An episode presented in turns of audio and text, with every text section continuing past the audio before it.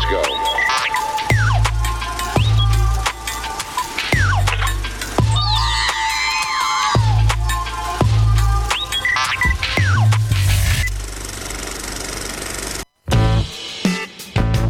Eh, bueno, nada, sí, me hice esperar. ¿Se me escucha? Sí. Sí, señor. Sí, sí, sí, sí. Bien, bien. Me- todos me hicieron así, fue como, ay no. Te dice Eh, así y después te dice así y son Bien, como un montón de señas vía Meet, Sí, pero sí. te estábamos re esperando. Ay, muchas gracias, muchas gracias. Bueno, nada, estuve dando una mano a mi hermana con una mudanza así como kilométrica, así que y disfrutando un poquito de la montaña de la Patagonia Argentina, de paso. Que te gustan un poquito a vos las montañas, Sí, creo. un poquito sí. ¿Ahí se me escucha mejor? Mucho mejor. Bien, perfecto. Bueno, no quiero escuchar muy, sonar muy fuerte tampoco. No, no, no. Es un llamado que hago a toda la comunidad de usuarios de manos libres. Agarren el mic y pónganselo cerca de la boca. Eh, mi mic funciona bien igual, sí, ¿verdad? sí, sí, sí. Y además tenés una voz de seda, Perry, que. Ay, bueno, ay, bueno, muchas gracias. bueno, nada, ¿qué traje para este fuera de serie? Me estaba un poco quemando el bocho y después dije, a ver, ¿qué, ¿con quién salgo hoy? Tipo compañeros de columna, ¿no? Sofía Castillón, eh, Grosa Mal, eh, Cristina Silla. Entonces dije, bueno, pará, eh, tengo que bajar un cambio, voy a dar unas recomendaciones tranqui para que vean en cualquier momento de cosas que me llamaron la atención, pero muy al estilo Fede Bosco, voy a decir que mientras que estaba armando la columna dije, no sé si debería recomendar estas películas, porque me parece que a mí me gustaron, pero que no son tan buenas. Volvemos. ¿No? Ah, pensé que iban a hacer polémica. Yo digo, vamos a debatir sobre el cine prohibido de nuevo No, no, cosas. no, no, no. ¿Qué? Fede, ¿qué ¿Clase? Fede? A ver. No sé, pero dijeron Federico Bosco y ya empezaron con Sí. polémico, clase B, No, no, prohibido. ¿Viste, Fede? A No, ver, a ver, No, defendete. acá calladito, fui a abrirle la puerta al gato para que salga al patio. O sea, ¿qué les pasa? No, no, no, pero nadie te dice nada malo. Bueno, pará. Traigo ¿Qué películas que vi específicamente de un actor, ¿sí? Pero supongamos que yo les digo a ustedes, a ver, Spider-Man. ¿Qué, qué me dicen? Dustin Hoffman. Peter Parker. Maguire. No, Tobey Tobey Maguire, Maguire. obvio. Toby Maguire. Sí. Bien. Bueno, yo vengo a hablar de Tom Holland, así que nada que ver. No, bueno. Pará. Bueno, vengo a hablar de tres películas, específicamente tres películas de Tom Holland que me llamaron mucho la atención, ¿sí? Bueno, porque él es un actor eh, muy joven, ¿sí? Que, que la está pegando ahora últimamente eh, muchísimo. Tengo- estoy preocupado con el tema del micrófono, pero se escucha bien, ¿no? Sí. Sí. Bien. La está pegando muchísimo, la está pegando en como recontra re superproducciones que eh, tienen un montón de guita puesta y me parece que le está dando bastantes buenos resultados en relación a, a- a esto que él, que, él, que él plantea como inicio de su carrera, que es, bueno, él empieza eh, con producciones chicas como personajes secundarios, pero la rompe mal cuando, eh, nada, es elegido para el casting de Spider-Man, ¿no? Sí, después formando parte de la saga de los Avengers. Y bueno, esto, todo lo que hablamos de, de todo lo que conlleva el mainstream, ¿no? Sin embargo, me crucé con algunas películas de él que me llamaron mucho la atención. Una que es altamente recomendable y dos que son las que yo me arrepiento de recomendar, pero que las voy a decir igual y ustedes me van a decir qué piensan. Que es Pero una bueno, había que- anti-recomendación. ¿Cómo dice? Es una anti-recomendación, entonces. Y, bueno, como muchos antihéroes, es una anti-recomendación. Nada, no, en, realidad yo diría que las vean porque son cosas que no puedo decir, las cosas que me terminaron de cerrar de la película porque spoilería demasiado, pero sí eh, son, las recomiendo porque son buenas. Vamos a empezar a hablar con la primer película. A ver, poneme el, audio de- del tráiler de la película de fondo, por favor, Lula.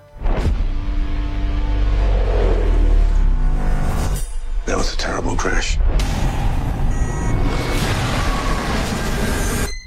Pochoclo. Tal cual. Dustin Hoffman. Para, esta película, esta película se llama... 5. Esta película se llama Chaos Walking, ¿sí?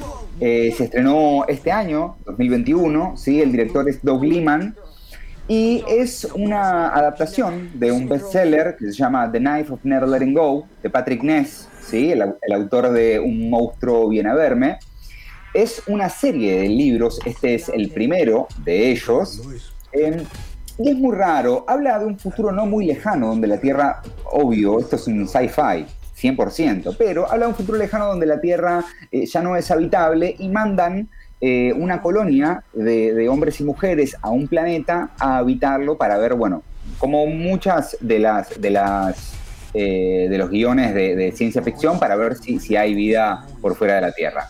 Lo que me llamó la atención de esta película es que los hombres, específicamente los hombres, están afectados, ¿sí? Por eh, algo, sería algo que sufren los hombres que se llama el ruido, ¿sí? Eh, que lo que hace es que no puedan, eh, que se escuche en voz alta lo que ellos piensan, ¿sí? Entonces, eh, siempre con imágenes y con ruido, pasás por al lado de alguien y no tienen los pensamientos guardados. Es todo el tiempo están diciendo en voz alta lo que piensan. Ludmi, ¿Los hombres te referís a la especie humana o a los varones? a los varones. Oh, qué, qué loco. O sea, solo afecta a los hombres.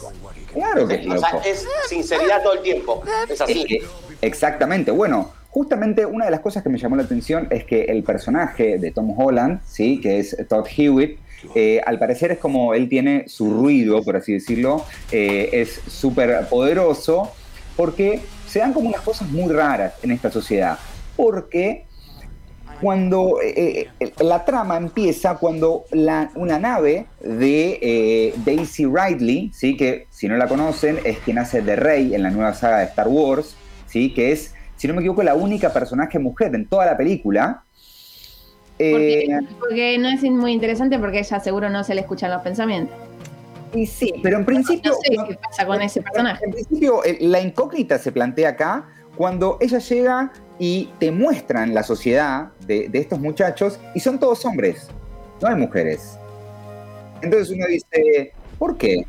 ¿Y por qué? ¿Será casualidad que los hombres no pueden esconder sus pensamientos y de golpe no hay mujeres? Se deja pensando un rato largo de la película, ¿sí?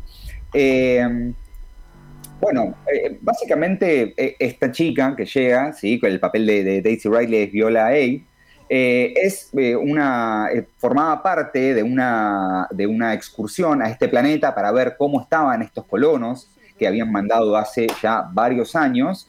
Tienen un accidente y eh, nada, ella llega al planeta sola, el resto se muere, ¿sí?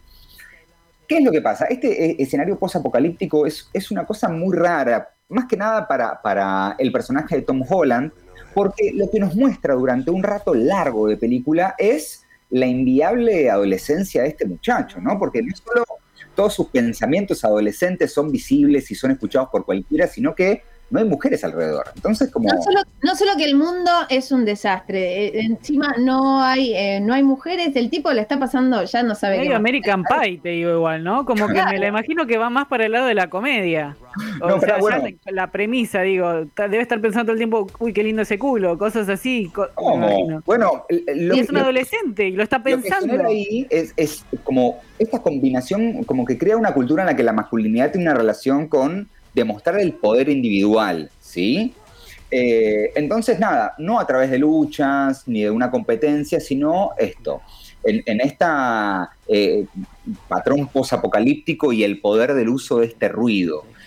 Es algo muy raro, pero la pregunta que queda medio pendiente en la película, que uno es, es llevadera, ciencia ficción excelente, pero lo que te deja ahí pensando es como, y bueno, ¿y qué- entonces, ¿qué es la virilidad en medio de este mundo arrasado donde no hay mujeres? ¿Sí? ¿Y qué sucede ahí?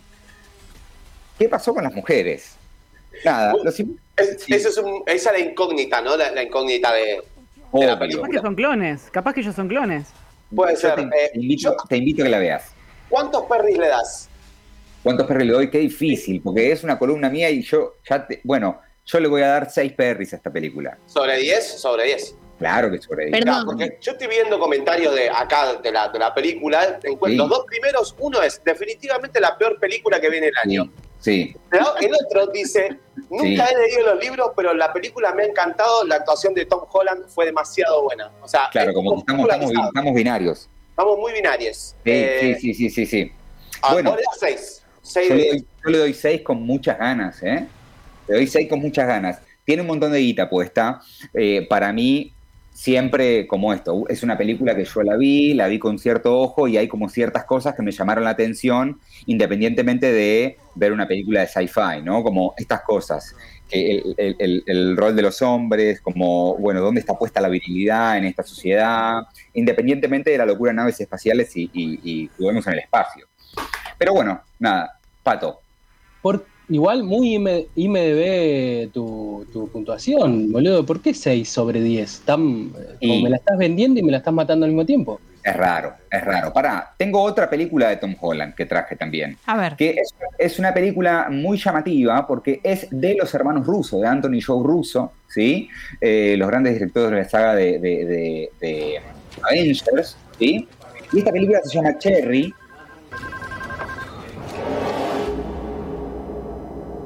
I'm 23 years old, and sometimes I wonder if life was wasted on me.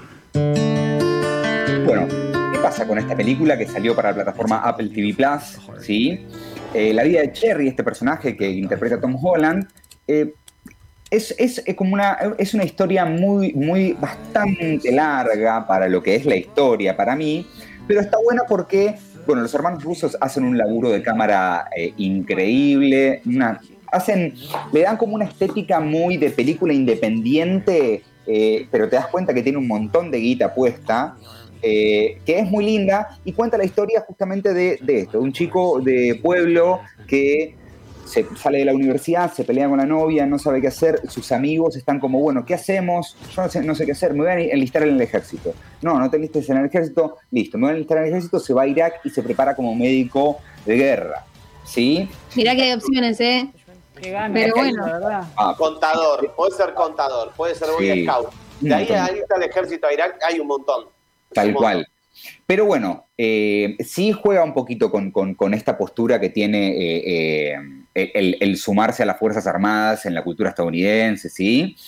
Y bueno, después lo que plantea es toda una historia de, eh, el- del postraumático de él volviendo de la guerra. Y muestra muchas cosas muy, muy, eh, muy feas de la guerra de Irak que le hizo bueno, a la población joven de los Estados Unidos. También es una película recomendable, es larga, es un dramón, eh, pero es recomendable. Ahora, la joya ¿sí? de esta columna es la, es la película que voy a nombrar ahora que se llama The Devils All the Time. Uy. El Diablo a todas horas. Se estrenó en 2020. Sí, el director es Antonio Campos, que es el director de las primeras dos temporadas de The Sinner, la serie de Netflix. Actores, tiene un montón de guita y un montón de actores. ¿sí? Lo tenemos a Tom Holland, Robert Pattinson, Sebastian, Stan, a quienes no lo conocen, es el Winter Soldier, ¿sí? de la saga de Marvel. Eh, Bill Skarsgård, que es eh, It, por así decirlo, ¿no? Los grandes hermanos Skarsgård. Eh, Jason, Jason Clark, ¿sí? que es el de la remake de Pet Cemetery. Eh, bueno, también está Neville Longbottom, ¿sí? que es eh, Oh, Harry Potter. Bueno, quiero, puedo hacer un paréntesis, pero el personaje Obvio. de este actor, el de, el que ahora no me acuerdo el nombre, el de Neville Longbottom, Sí, Harry alucinante junto con el de Pattinson, para mi gusto. Pero te Bueno. dejo continuar. Es que justamente eh, son las actuaciones son lo que levanta toda la película, ¿sí? Vamos a hacerlo corto porque tenemos poco tiempo. Está basada en una novela homónima de Donald, Ronald, eh, perdón, Donald Ray Pollock, ¿sí? Básicamente lo que muestra es eh, el interior de Estados Unidos a fines del siglo XX, ¿sí?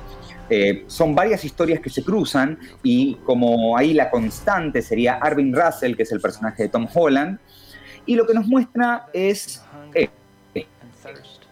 diferentes historias que ahondan en la, en la- en- la en la existencia de la, tragedia, la muerte, la pérdida, bajo siempre el amparo de una devota fe religiosa, ¿sí? Donde, bueno, obvio, el que brilla por su ausencia ahí es eh, a quienes somos devotos, sí, eh, Dios, por así decirlo. Es como, eh, eh, en, la trama de la película y en lo que vemos, es como si Dios, eh, o la fe en Dios estuviera maldita, ¿sí? Porque lo que se muestra todo el tiempo es cómo los pecadores, ¿sí? dicho de una manera, a lo largo de toda la película se muestran eh, realizando un montón de cosas horribles, como la humanidad y, la cultura hacen una cosa del ser humano y el ser humano intenta siempre intentar, eh, perdón, intenta buscar alivio en la fe, cuando en realidad eh, no sucede, ¿sí? La película es un retrato muy de un tiempo muy oscuro del país, ¿sí? Eh, nada, el contexto es eh, secuelas de la Segunda Guerra Mundial hasta la Guerra de Vietnam, ¿sí? Y bueno, justamente lo que muestra muchas cosas es esto, los valores religiosos como el único pilar para donde eh, poder apoyarse para, justificar o lavar, sus- las culpas de los pecadores. Nada, véanla, altamente recomendable. eh, excelentes actuaciones, como decía ella, de Harry Melling y Robert Pattinson. Excelentes. Está en Netflix, la podemos encontrar. Claro que sí. Como siempre, bien. Eh, así ha pasado entonces fuera de serie. Ahí, esta era la que recomendabas altamente, quiero creer. Sí, obvio. La otra es, como ¿Y las decía una de las peores películas. ¿Cómo era? Del universo, no lo sé. Euge. El universo. No, yo te- quería hacerte una petición, eh, Daniel Berry. Si para la próxima podés traer eh, alguna serie de películas de Dustin Hoffman. Obvio. Me lo. Para, para tenerlo, porque hoy vi la- el Maratón de la Muerte, eh, una película que para quien no la conoce, googleé Maratón de la Muerte, que es de Dustin Hoffman, y me gustaría que hagas algo sobre Dustin Hoffman. Lo vas a tener. Gracias. Daniel. Nunca, eh, nunca nadie eh, ¿Cómo está cancelado? Hoffman ¿Cómo tantas está veces. cancelado? Sí, un poco sí. ¿Cómo? Ya debatiremos sobre Dustin Hoffman en otro momento. Pasó, Cancelado vos también. Cancelado vos también por bancarlo. pasó entonces Daniel Perry con Fuera de Serie y tres películas eh, para ya saber qué hacer los próximos días.